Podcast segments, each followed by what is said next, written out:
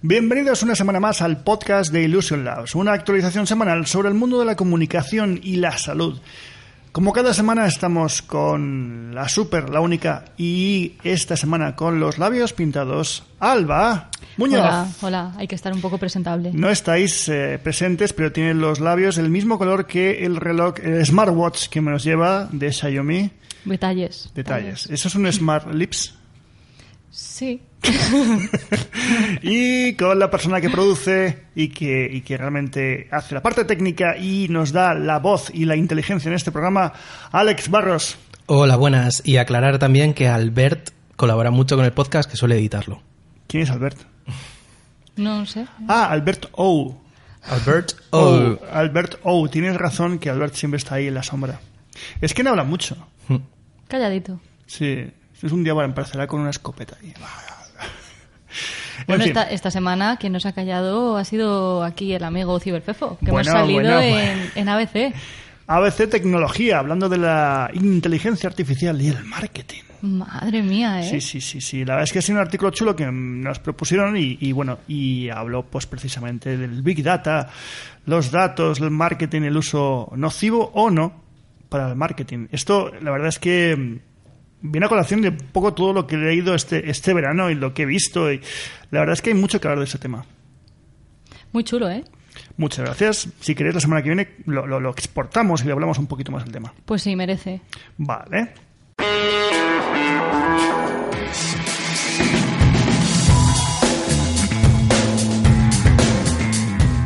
Bueno, ¿cuál es la marca más valiosa en juguetes?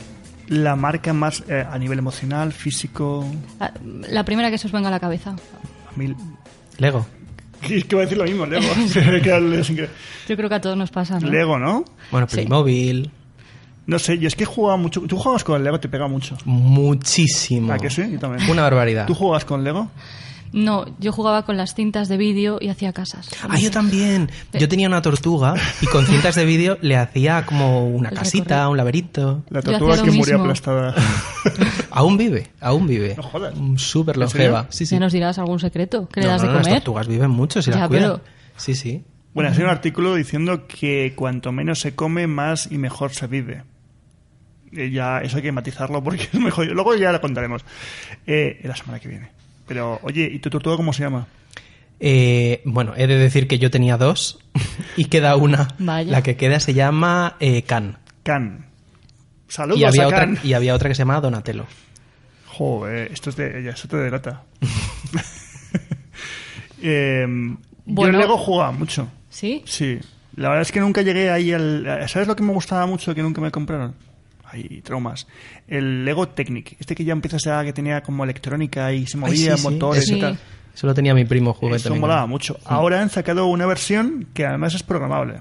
Lo que pasa que todavía es muy pequeña. O sea, mi hija es muy pequeña para, para, para dejárselo. Pero de todos modos, también Lego ha sacado una serie de como de ediciones especiales. Y la última que me compré, que más me salió muy bien de precio, la compré por Instagram, a colación de lo que siempre hablamos, porque me ofrecieron el, el barco de mm, Mickey Mouse, el de la película, la primera película de Mickey Mouse, eh, Billy, Billy, no sé cómo se llama. Bueno, pues ese barquito hecho de, eh, de, de Lego. Y fue la excusa perfecta para comprar a mi hija de año y medio que no sabía. Es que Lego mola mucho porque es tan básico. Yo creo que tiene el efecto, el efecto Minecraft, que es que es tan básico y te incita tanto a la imaginación y a poder hacer cualquier cosa con él. ¿Y qué ha pasado? Es guay. ¿Ha pasado algo con Lego? Bueno, la última campaña que han lanzado. No sé si la habéis Campaña de publicidad, Sí, Lego. Está por Claro. todas partes, sí, sí, sí. Que hacía 30 años que no sacaban una, bueno, una campaña de imagen de marca. An- Antes de que yo naciese. Y la verdad es muy, muy, muy chula. Dejamos, como siempre, el link en la descripción. Sí, eh, la campaña se llama eh, Rebuild the World. Reconstruye el mundo. Eso es, básicamente. Va con, con doble sentido. Sí. Claro, hay que ver eh, un poco el vídeo para, para entenderlo. Pero yo, todo esto va por una pregunta. ¿Cuál? ¿Son necesarias las campañas de imagen eh, de una marca cuando todo el mundo ya la conoce? Venga, os dejo la respuesta. Yo, yo tengo mi opinión. ¿Qué, ¿Cuál es tu opinión, Alba? Yo creo que sí, que son necesarias. Porque refuerzan esa imagen, porque sirve también como para crear más confianza, eh, fi- fidelizar. ¿Tú qué opinas, Alex? Yo opino que esta es la clásica pregunta que lanza, que lanza en Instagram, que te, de repente las, ne- las dos neuronas que tienes te hacen... pss. Es que las preguntas de Instagram son muy jodidas. Es lo que me ha pasado ahora mismo con la respuesta. Yo opino que sí, que evidentemente es muy bueno. Eh, de todos modos, solo matizar dos cosas. Y es que Lego mm, no habrá hecho una publicidad o un anuncio en 30 años, pero se ha gastado una fortuna produciendo sus propios contenidos, sus La películas. Lego película. Sí, sí, La- sí. la- lo que hizo fue la primera marca que empezó a, mm, como digo, a hacer eh, joint venture, a pactar con marcas tipo Star Wars para hacer muñecos y películas de Star Wars. Han creado un submundo de dentro de los mundos, un metamundo de Lego dentro de otros mundos, que es, me parece brillante. Sí. Y la verdad es que han conseguido hacer algo magnífico, que es que eh, algo- un, un- un juguete icónico para una generación lo sea para la siguiente. Yo creo que es muy necesario, evidentemente, porque si no, luego pasa lo que pasa, que se ponen a jugar al Minecraft y, y ya está. Que lo hagan. ¿Jugáis al Minecraft? ¿Tú juegas al Minecraft? Yo sí.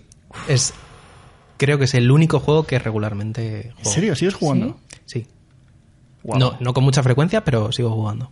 Me gusta Yo mucho. tuve mi momento, pero se acabó. Yo nunca he jugado al Minecraft. Me Yo parece me muy metí todo el aburrido. rato en las cuevas. Es que es muy aburrido. Como juego es muy aburrido. Pero es muy interesante también. Jugaba Pero- al Lego digital, Ah. que es un poco la versión primary, ¿no? Bueno, una semana más nos toca hablar de las redes sociales. Mira, lo Venga, siento, lo a siento. darle caña. Y esta vez le llega el turno a Snapchat. Y es que ahora podrás consultar todos los anuncios pagados por políticos. Pues mira, lo hemos leído en 13 bits. Y el objetivo es fomentar, dicen, la transparencia para ofrecer información más segura a los usuarios y evitar la manipulación política. Yo tengo una pregunta. ¿Qué político mete anuncios en Snapchat? Trump.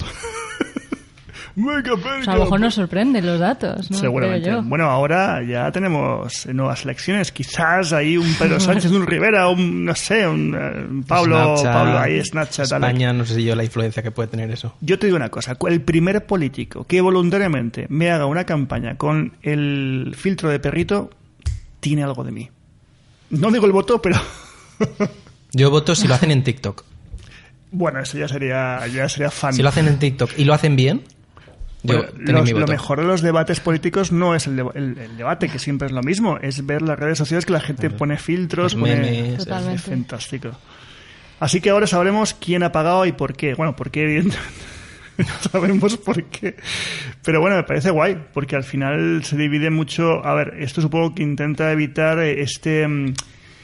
Estos memes de contenido que agitan a las redes en base a, no digo fake news, pero sí contenidos que una vez más agitan a las redes. Sí, que Snapchat no es el único porque Facebook también ha publicado esto en su plataforma. Bueno, pero es que Facebook no tiene mucha credibilidad de todos modos, sobre todo cuando ves mm, documentales como la del gran hackeo o alguna de estas que dices, vale, ¿para qué? Cállate la boca, vete a casa. Bueno, lo hemos mencionado para hablar de Mark una semana más. También es cierto. Es que, Está forzadito oye, ahí. que no somos eh, aquí, no voy a decirlo, no somos esos. Uf, madre Los mía, eso duele. Un saludo para Chema y para Miguel Ángel. Bueno, esta semana yo he lanzado una pregunta en, bueno, en Twitter. Y como siempre, pues eh, ahí se ha, se ha puesto calentita la cosa. Todo viene a colación porque estábamos haciendo una presentación para un cliente. Y dentro de esta presentación, ya sabéis que me gusta mucho hacer esquemas y los esquemas, pues me quedo como muy bloqueado intentando simplificarlos. Es, es- es- no sé, es algo que me gusta, pero también me, me entretiene mucho. A lo que voy, eh, buscaba un icono de un, voy a llamarlo enfermero enfermera, un personal de enfermería. ¿Y qué me encontré? Pues que buscabas en, en- bases de datos eh, concretas y te encontrabas pues iconos de enfermeras con cofia. enfermeras con cofias felices. Enfermeras con cofias y jeringuillas felices. Enfermeras con cofia y cruces y, y no tan felices. Era genial. Claro, esto yo lo pongo delante de un cliente y me echa por la puerta, menos mal. Y luego me fui a, a fondos de imagen un poquito más especializados, en iconos, en este caso Noun Project, no sé si lo conocéis. No, Es un no. proyecto que Sí. tiene unos 7, 8 años, ¿no? Empezó muy pequeño y ahora la verdad es que mola mucho porque, porque tiene un montón de iconos. Y bueno, ahí más o menos encontré cosas, pero lo más divertido es que puse un tuit diciendo que, que a veces es una pena, pero es necesario mostrar este, no, este estudio. calla. No, eh,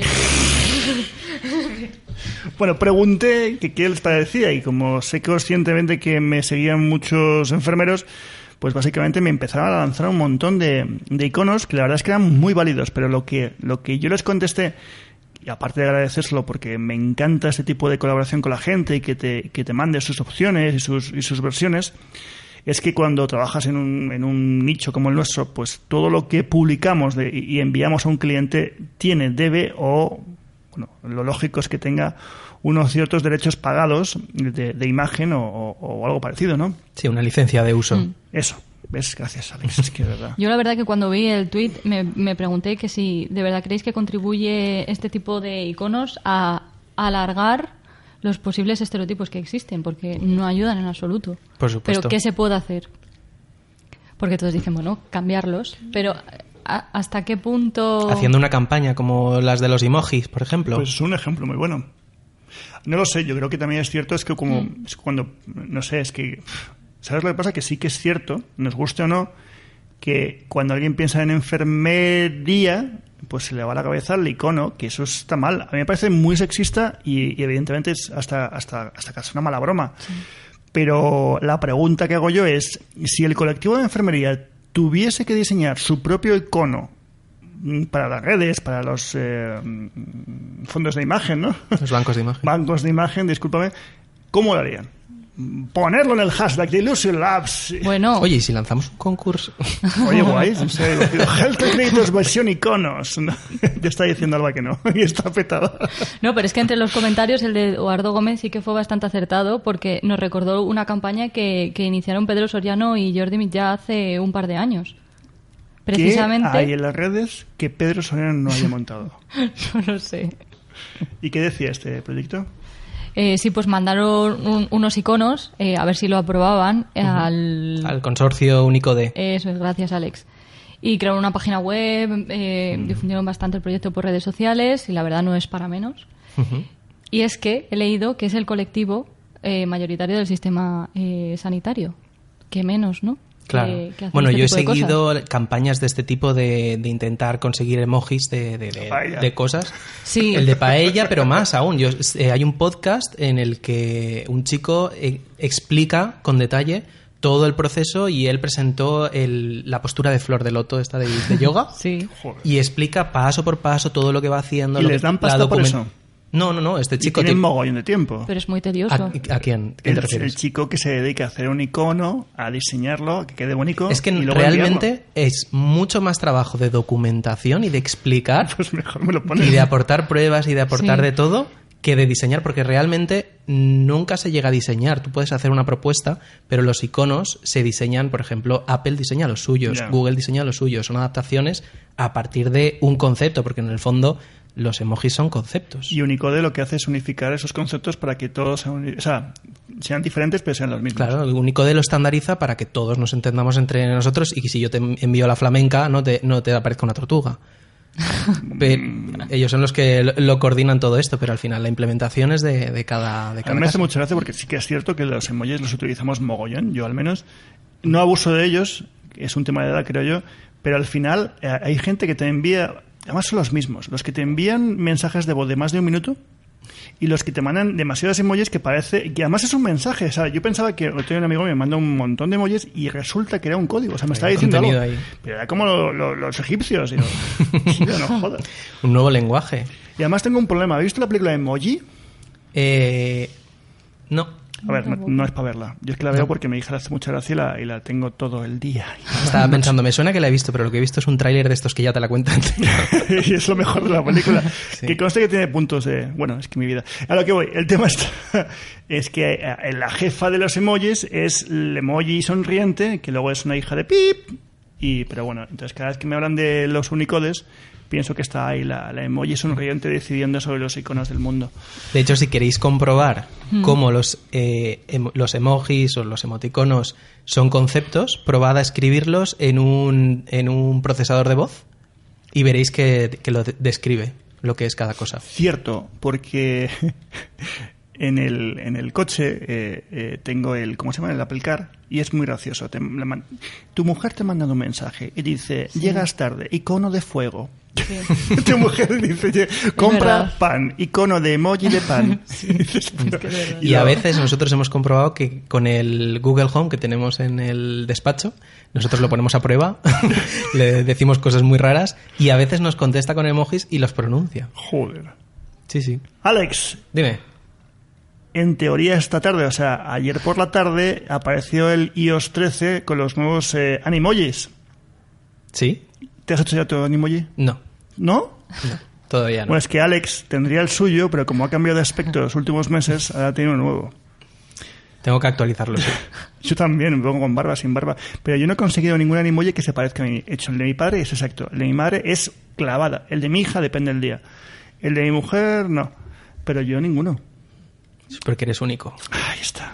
Alba, como no tiene Apple, es libre. No, pero me habéis recordado al anuncio del iPhone que lo vi ayer. ¿Cuál? Me hizo mucha gracia. El Ah, de la vida es muy dura o algo así. no, que ¿Cuál de dice. qué va ese? ¿Cuál es ese? Eh, pues, eh, sale el, el iPhone y empiezan a tirar cosas, el niño el juguete, un, Ah, sale el del verduras, 11, sí, es muy bueno. Sí, me llamó la atención Es que guay. están reforzando mucho el concepto Qué de que, duro. de que es muy resistente.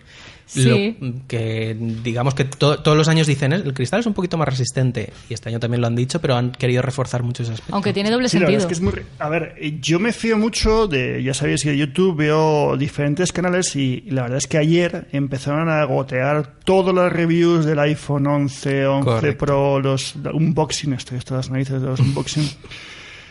Pero hay un tipo que me gusta especialmente, no sé si lo conoces, que es Víctor Abarca. Correcto, Que hace es tiempo he visto los do- las dos reviews. Me encanta cómo lo hace, porque no, no es nada pretencioso, de hecho comete mogollón de fallos y tal, Sí. pero lo hace muy bien. O sea, el tío, y precisamente... Lo que le pones muchísima voluntad, muchísimas ganas y Bueno, queda y queda sí, y sí, cada vez mejor, ¿eh? Porque al principio decías, bueno, y En estos dos ha hecho algunos truquitos así de montaje muy interesantes, muy chulos. Uno, el del, el del tracking.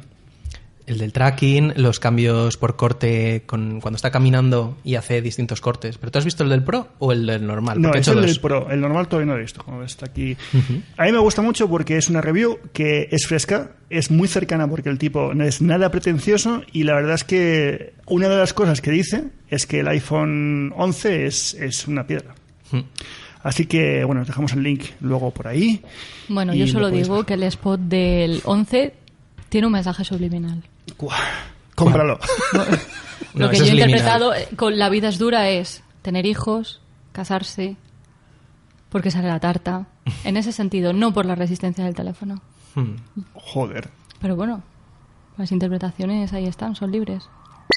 Espero que ya a estas alturas todos estéis ya nominados, estéis ya cerraditos. ¿Cómo va el tema de Healthcare Creators? Porque tengo aquí a dos personas, una que está en el backstage y otra que está del front directamente, que están completamente al día de Healthcare Creators. Más de 900 eh, nominados, ¿verdad, Alba? Bueno, hay que aclarar en este sentido que hay más de 900 propuestas de nominación. Sí. Ya hemos, ya hemos Sí. publicado el listado definitivo con toda la gente que se va a poder votar. Y, ahí están, son alrededor de, de 300 personas y va a ser complicado, va a ser complicado elegir entre, entre tantas opciones. Y eso que hay mucha gente que se ha bajado del barco, porque unos porque no les gustaba el concurso, cosa que es completamente respetable, otros porque, bueno, porque querían dejar paso a las nuevas generaciones, lo cual es mucho más respetable. Y la verdad es que yo estoy muy contento porque, bueno, hace una semana esto está petando las redes, está todo el mundo hablando de ello y está todo el mundo encantado.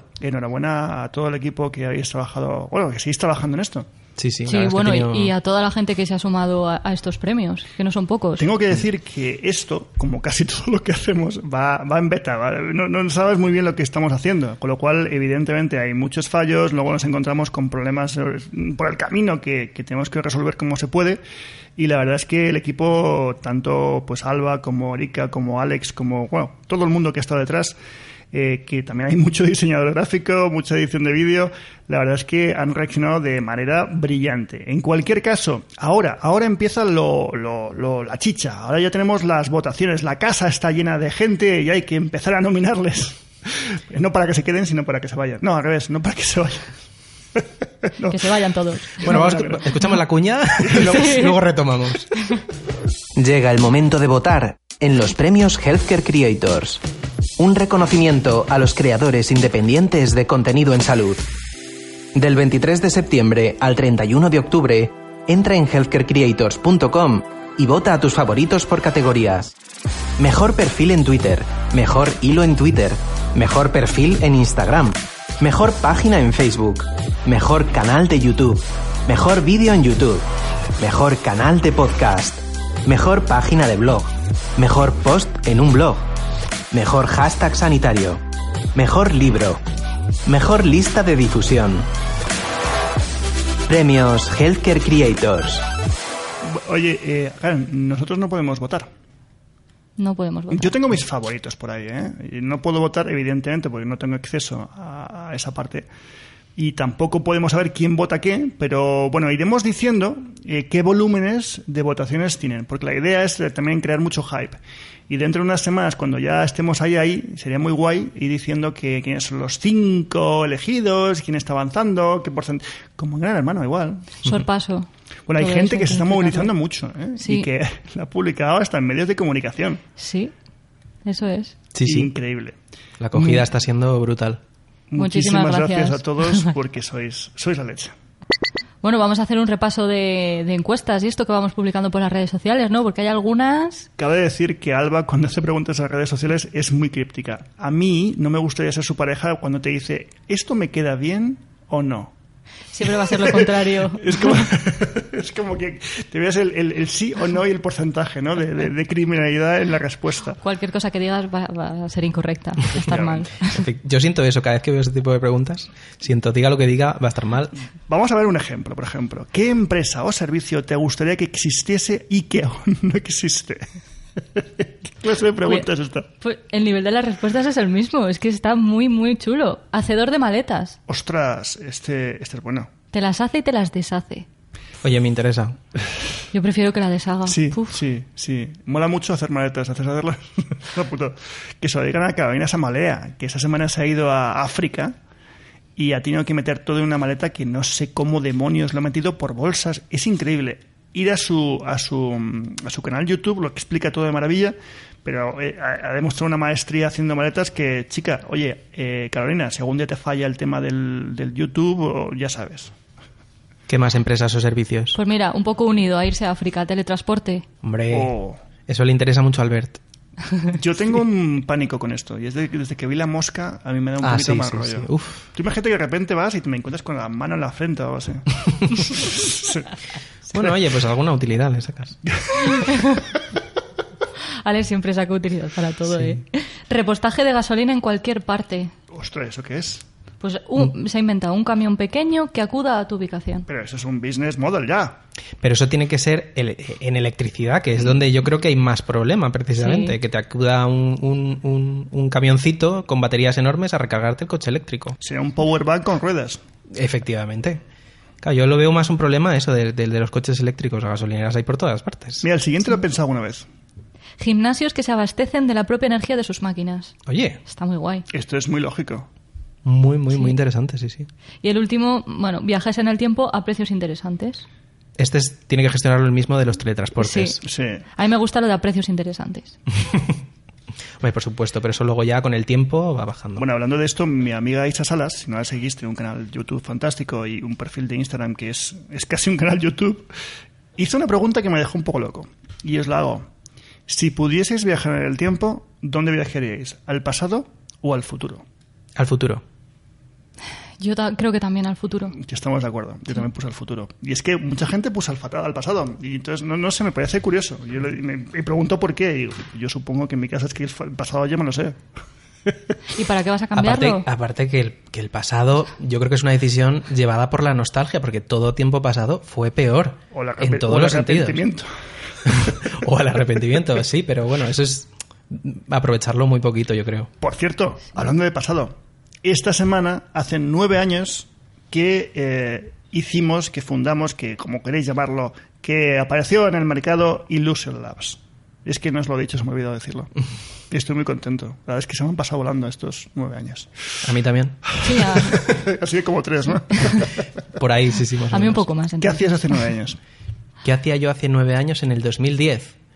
Pues Una serie, una web serie transmedia. Hostia, ¿con, con Salva?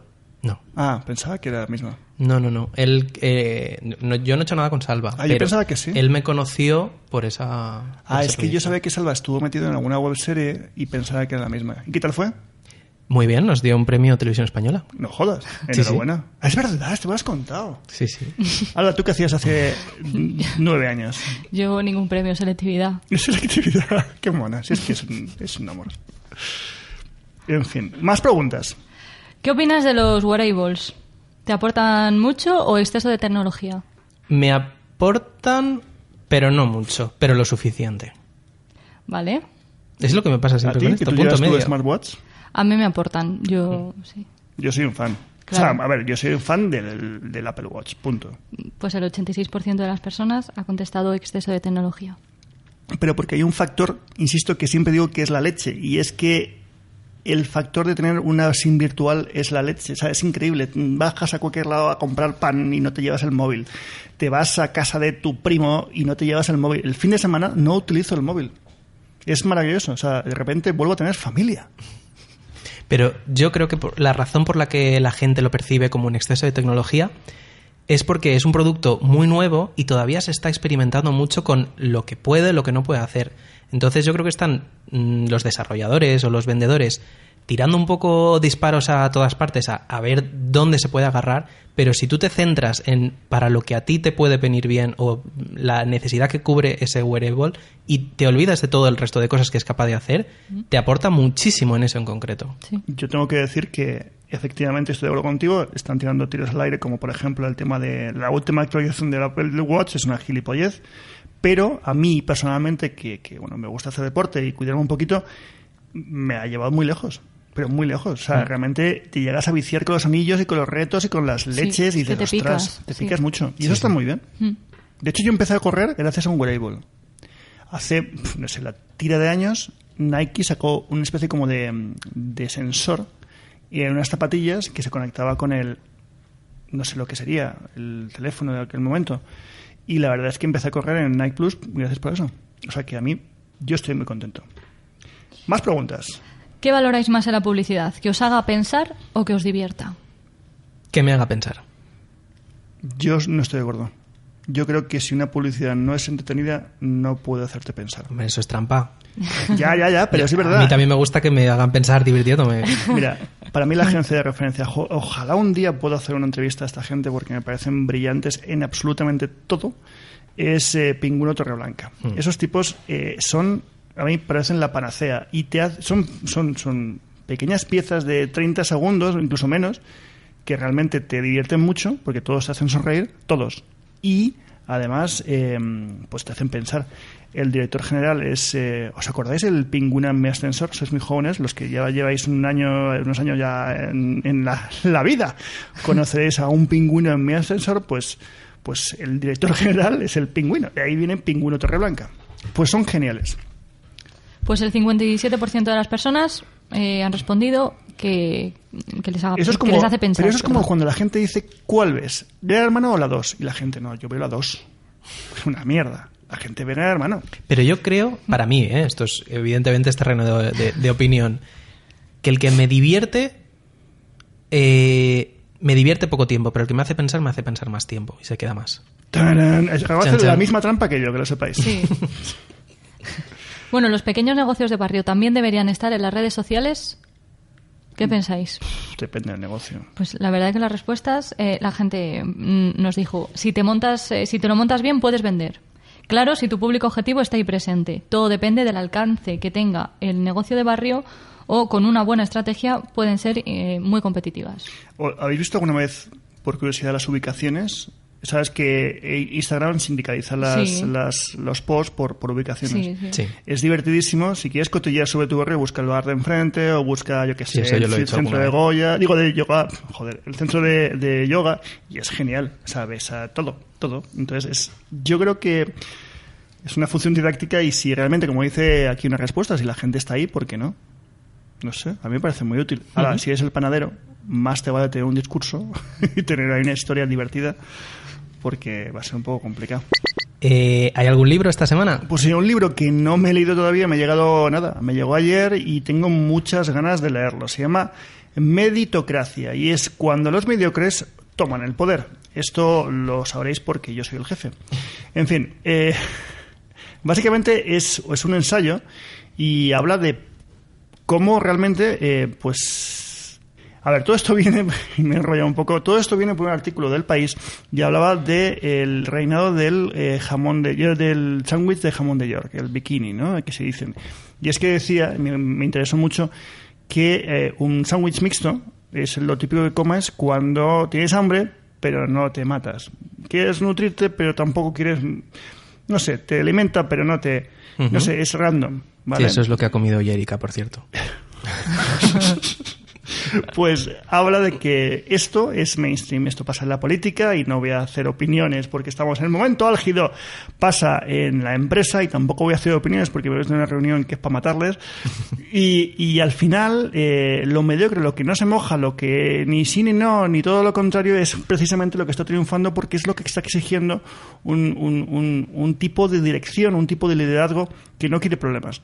Y la verdad es que, bueno, pues insisto, es un librito rápido, me lo leeré a ver si una semana, semana y pico lo puedo tener leído, y la verdad es que tiene una pintaza. Oye, ¿y esta semana hay desrecomendación? ¿O de momento todo bien? Pues no, no hay recomendación. Es que estaba pensando, estaba dudando uno, pero no, todavía no, no puedo opinar del todo. Bueno, En fin. esperaremos.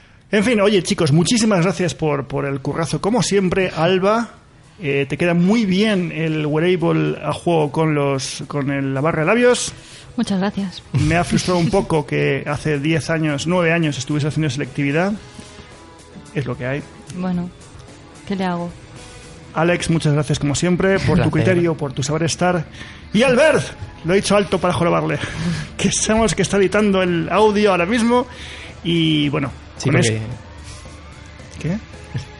No, no, no, iba a decir sí, porque yo estoy ahora mismo en un tren. Es que Alex se nos va a... El Festival de San Sebastián. Qué cabrón. En Entonces, fin, en Y estos momentos el estoy... podcast. Sí. ¿Cómo es posible esto? porque es un algoritmo que aprende con lo que hay. Increíble. En fin, muchísimas gracias a los dos y hasta la semana que viene.